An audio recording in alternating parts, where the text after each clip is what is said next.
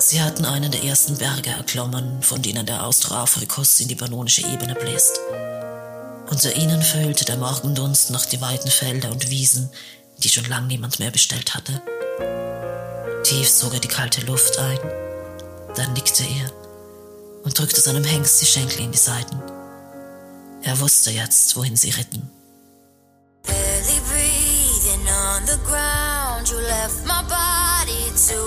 Stell dir eine Welt vor, in der die Gesetze deiner Vorfahren nicht mehr gelten, in denen es keine Grenzen mehr gibt, keine Regeln. Eine Welt, in der Schriftrollen zu Zunder werden, Städte zu Steinbrüchen und Bürgerinnen und Bürger zu Flüchtlingen. Eine Welt, in der das Recht der Stärke zählt und in einer Zeit, in der die Legenden großer Helden entstehen. Willkommen in der Welt von Cornicula und Abetonia. Willkommen zu Flug der Krähen, Legenden einer Erzählerin.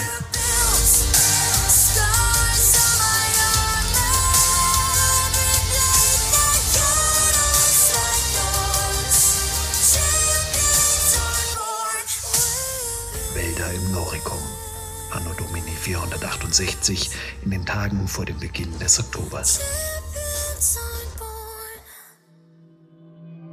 Folgenden zwei Nächte schlichen wir meist schmale Waldpfade entlang. Nur ab und zu gingen wir auf den breiteren Wegen der alten Handelsstraßen über offenes Feld, um von einem Waldstück ins nächste zu gelangen. Es war windig geworden. Oft heulte die Luft so laut durch das morsche Geäst über uns, dass ich mich unwillkürlich etwas duckte. Dann wieder geriet der ganze Forst in ein Rauschen, so laut wie die Hochwasserwellen der Danubier nach der Schneeschmelze. Über uns flogen schwarze Wolkenfetzen den Himmel entlang.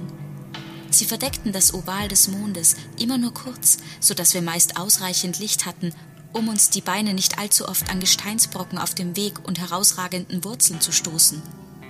Lucius und Cornicula, die abwechselnd vorausgingen, wollten vermeiden, Fackeln zu entzünden, stets in der Sorge, Aufmerksamkeit zu erwecken. Obwohl wir seit Loco Felicis auf kein Zeichen von lebenden Menschen mehr gestoßen waren, konnte man nie wissen, was uns hinter dem nächsten Waldrand erwarten würde. Wir sprachen nur wenig, aus demselbigen Grund. Dabei wäre es mir häufig lieb gewesen, von etwas Unterhaltung abgelenkt zu werden, denn die Nächte waren erfüllt von einer Vielzahl unheimlicher Geräusche. Käuze riefen aus der Tiefe des Waldes, und ihre Stimmen hallten tausendfach von den Baumstimmen wieder. Selten bekamen wir eines der Tiere zu Gesicht, deren Laute uns schreckten. Einmal jedoch flog eine der Eulen so dicht über uns hinweg, dass ich meinte, den Luftzug ihrer weiten Schwingen in meinen Haaren gespürt zu haben. Ich biss mir auf die Lippen, um nicht schrill aufzuschreien, als ich die glühenden Augen des Vogels auf uns zukommen sah. Es war nicht das einzige Paar Augen, das uns beobachtete. Versteckt hinter Strauchgewächsen und Buschwerk blickte uns Rehwild neugierig an. Wilde Katzen beäugten uns misstrauisch von dicken Ästen herunter. Immer wieder hörten wir es im Unterholz knacken, ohne zu erkennen, welches Getier uns dort folgte oder sich vor uns verbarg. Nach einiger Zeit fühlte ich mich von allen Seiten beobachtet und wünschte, ich könnte so unsichtbar werden wie die Wesen, die ich ringsumher spürte. Am furchterregendsten war jedoch das Heulen der Wölfe. Schon in der ersten Nacht, wir waren noch nicht weit gekommen und hatten uns gerade von der Begegnung mit dem Bären erholt, hörten wir es das erste Mal. Lucius hob den Arm. Wir erstarrten in der Bewegung, lauschten. Ich wagte es kaum zu atmen. Nach einem schier endlosen Augenblick sahen Lucius und Cornicula einander kurz an. Sie sind nicht in diesem Stück Wald, flüsterte er. Sie nickte und lächelte mir aufmunternd zu. Wir zogen weiter. In der zweiten Nacht hörten wir das hohle Geheul öfter, und selbst ich erkannte, dass es diesmal viel näher war. Wir rückten zusammen. Cornicula beobachtete eine Weile Atlas und die zwei Esel. Die Tiere zeigten jedoch keine Zeichen von Unruhe, und wir vertrauten auf ihre Witterung. Dennoch tauschten Lucius und Cornicula immer wieder besorgte Blicke aus. Schließlich ließ sie sich ein wenig zurückfallen. Sie folgen uns, raunte Tayo mir zu. Ein kalter Schauer rann mir den Rücken hinunter. Es sind fünf oder sechs. Ein paar Halbstarke wohl, die den Wald erkunden. Sie werden nicht näher kommen, solange wir in Bewegung bleiben. Sie wissen nicht, was sie von uns halten sollen.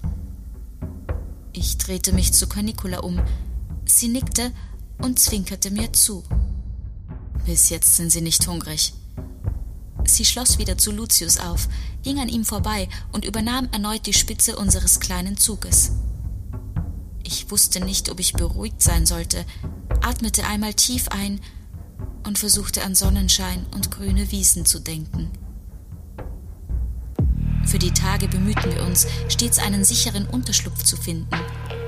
Nach der ersten Nacht entdeckte Tayo die Reste eines alten Wachturms. Eine steinerne Treppe führte auf ein kleines Plateau, umrandet von einer Mauer, die offenbar schon vor langer Zeit geschliffen worden war, rundum aber noch gut zwei Ellen hoch aufragte. Buschwerk wucherte auf dem brüchigen Gestein, so dass von unten selbst das Pferd und die Esel kaum zu erkennen waren. Obwohl das alte Gemäuer schon längst nicht mehr seinen Zweck erfüllte, fühlte ich mich hier auf eigenartige Weise sicher. Ich schlief beinahe bis zur nächsten Nacht durch. Tags darauf hatten wir weniger Glück. Es war schon fast hell, als Tayo vorschlug, dass wir uns selbst ein provisorisches Versteck bauen sollten. Lucius stimmte ihm zu. Sie wählten eine Gruppe von Bäumen aus, die einige Schritte abseits des Waldweges dicht beieinander standen, umwachsen von dornigem Gestrüpp. Lucius reichte Tayo sein zweites Langschwert, und gemeinsam hieben sie eine Öffnung in das Gewucher. Tayo kroch hinein und schlug alles nieder, was zwischen dem kleinen Kreis aus Bäumen wuchs. Komm. Cornicola winkte mich zu sich. Sie zog einen kleinen Dolch aus ihrem Lederbeutel, in dem sie unzählige Dinge zu transportieren schien. Sie reichte ihn mir. Als nächstes zauberte sie eine zierliche, silbern glänzende Sichel hervor.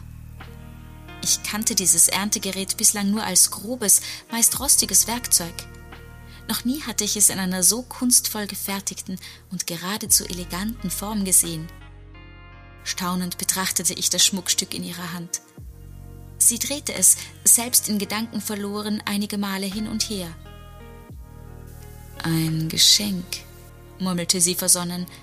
Sie sah zu mir auf und der Schalk kehrte in ihren Blick zurück. Und überaus praktisch. Los jetzt, schneide langes Geäst ab, möglichst solches mit vielen Blättern daran. Sie deutete auf ein paar Beispiele an den umstehenden Büschen und machte sich sogleich selbst daran, die ersten davon mit geschickten Bewegungen zu kappen. Als die Sonne schließlich den Wald von tief unten durchleuchtete und der Tag spürbar erwachte, hatten wir eine Art winziges Fort mit einem Palisadenzaun aus grünem Holz gebaut. Wir krochen alle durch die Öffnung, die Lucius freigehalten hatte. Auch die Huftiere schoben wir ins schmale Innere unserer Baumburg. Dann verdeckten die Männer den Eingang von innen ebenfalls noch mit einigen größeren Ästen. Panicula setzte sich und öffnete den Sack mit unserem Proviant. Sie förderte einen Laib Brot zutage und hielt es vor sich in die Luft. Ein Eck fehlte bereits. Das ist das Letzte, kommentierte sie, ohne dass ihre Stimme dabei allzu bekümmert klang. Ab morgen werden wir wohl etwas fasten. Oder wir jagen. Tayo sah uns mit leuchtenden Augen an. Hast du schon mal ein Wild erlegt? Ich schüttelte den Kopf, was seinen plötzlichen Enthusiasmus noch zu steigern schien. Mein Großvater hat mir das Jagen mit Pfeil und Bogen beigebracht. Ich bin gut darin. Wie ist es mit dir, Lucius? Begeben wir uns zusammen auf die Pirsch? Aufgeregt sah er den Älteren an, der gerade begonnen hatte, den Sattel vom Rücken seines Pferdes zu heben. Sicher, mach das. Cornicola antwortete an seiner Stadt. Ein Lagerfeuer, eine knusprige Rehkeule darüber am Spieß, Sie schaute dem jungen Mann in die Augen, und man sah geradezu, wie dem das Wasser im Mund zusammenlief. Genau das, wonach unseren heulenden Begleitern des Nächtens der Sinn steht. Sie imitierte ein Knurren und verzog das Gesicht zu einer zähnefletschenden Grimasse. Aber wir können es ja nach Sonnenaufgang zubereiten. Tayo wollte so schnell nicht ablassen, klang jedoch schon etwas unsicherer. Lass gut sein, mein Junge. Lucius legte ihm von hinten eine Hand auf die Schulter und deutete ihm, sich zu setzen. Wir werden schon nicht verhungern. Jetzt iss erst mal das, was noch da ist. Er nahm den halben Leib, den Cornicula ihm reichte, teilte ihn in zwei und gab dem Jüngeren den größeren Teil. Etwas Unverständliches maulend biss der in den trockenen Teig und begann, wie wir alle still und müde zu kauen. Was machst du da? Erschrocken ließ ich den schmalen Stein fallen, als Lucius von hinten an mich herantrat. Mit schiefgelegtem Kopf betrachtete er das kleine Gesicht, das sich mit der dünnsten Seite des Steines in einen der jungen Baumstämme geritzt hatte. Meine, meine Tante hat mir das früher gezeigt, wenn wir bei der großen Ernte auf dem Feld übernachtet haben. Sie sagte, die Geister der Wälder bräuchten ein Gesicht, und wenn man ihnen ein freundliches gibt, dann bewachen sie uns während der Dunkelheit. Überrascht sah Lucius mich an. Schuldbewusst senkte ich den Kopf. Er schien noch unschlüssig, was er mir entgegnen sollte. Für mich sieht das aus wie das Jesukind in der Krippe. Cornicola schob sich zwischen uns. Sie legte je einen Arm um meine und um seine Schultern. Lucius, warum sprichst du nicht ein Gebet für uns, damit wir heute Nacht ruhig schlafen? Überrascht drehte er sich zu ihr um. Sie lächelte ihn an. Er schluckte, dann nickte er, legte seine Hände flach aufeinander. Mit geschlossenen Augen begann er leise zu sprechen. Wir legten unsere Hände in gleicher Weise aufeinander und schlossen ebenfalls unsere Lider.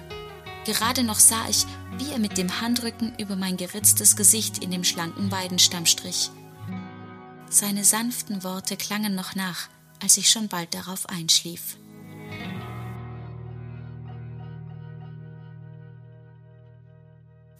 Tropfen in meinem Gesicht weckten mich.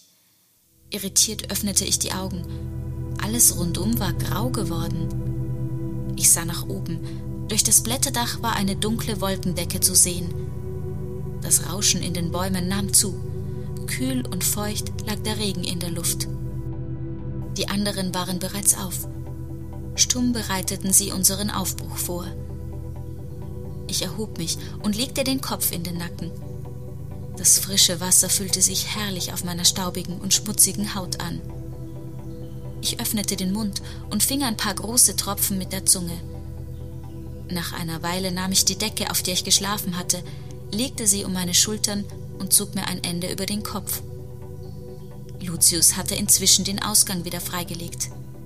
Ich half Tayo, die Esel hindurch zu buxieren. Dann waren wir wieder unterwegs.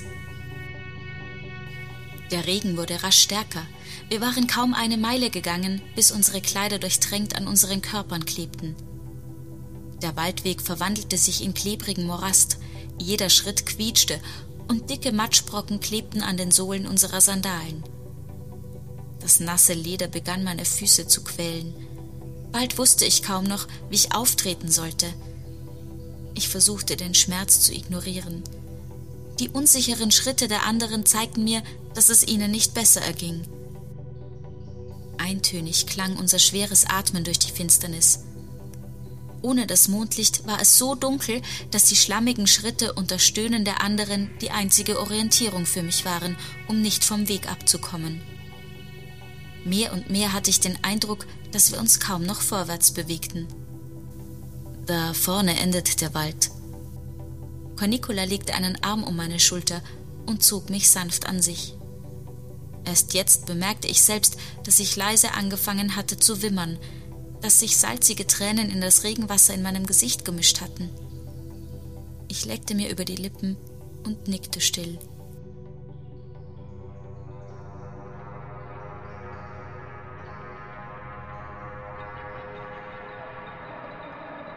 Ein eisiger Sturm empfing uns, als wir aus dem Schutz der Bäume auf ein längst unbestelltes Feld traten. Das Wasser schlug uns fast waagrecht hart ins Gesicht. Ich hob die Arme zum Schutz hoch und kämpfte erneut mit den Tränen. Obwohl er nur wenige Meter von mir entfernt stand, sah ich Lucius nur unscharf, wie durch einen leinernen Vorhang. Aber ich erkannte, dass er auf sein Pferd stieg, sich umdrehte und den Arm ausstreckte. Gegen den tosenden Sturm rief er laut meinen Namen. Er musste mich wie einen schweren Sack zu sich in den Sattel ziehen. Alles an mir zitterte. Es schien, als hätte ich vergessen, wie es geht, meine Arme und Beine zu bewegen. Es gelang mir gerade so, mich an den Hals des Pferdes zu klammern. Durch das nasse Fell spürte ich ein wenig von seiner Wärme und mein Atem beruhigte sich etwas. Ich lauschte auf die knatschenden Schritte des Hengstes. Ab und zu konnte ich den Klang weiterer Hufe ausmachen. Obwohl ich sie nicht sehen konnte, wusste ich, dass Cornicola und Tayo jetzt auf den Eseln saßen und dicht neben uns ritten. Die meiste Zeit hielt ich die Augen geschlossen. Ich drückte mich dicht an den Leib des Tieres und ließ mich vom Rhythmus seines Gangs in einen Dämmerschlaf wiegen. Ab und zu spürte ich Lucius Hand meinen Rücken und meine Arme reiben. Dann öffnete ich ein wenig die Augen, ohne wirklich etwas zu erkennen, und schloss sie sofort wieder, sobald mir der scharfe Wind erneut Wasser gegen die Lider gespritzt hatte. Ich wusste nicht, wie lange und wie weit wir so schon geritten waren, aber als ich ein weiteres Mal die Augen aufmachte, war etwas anders.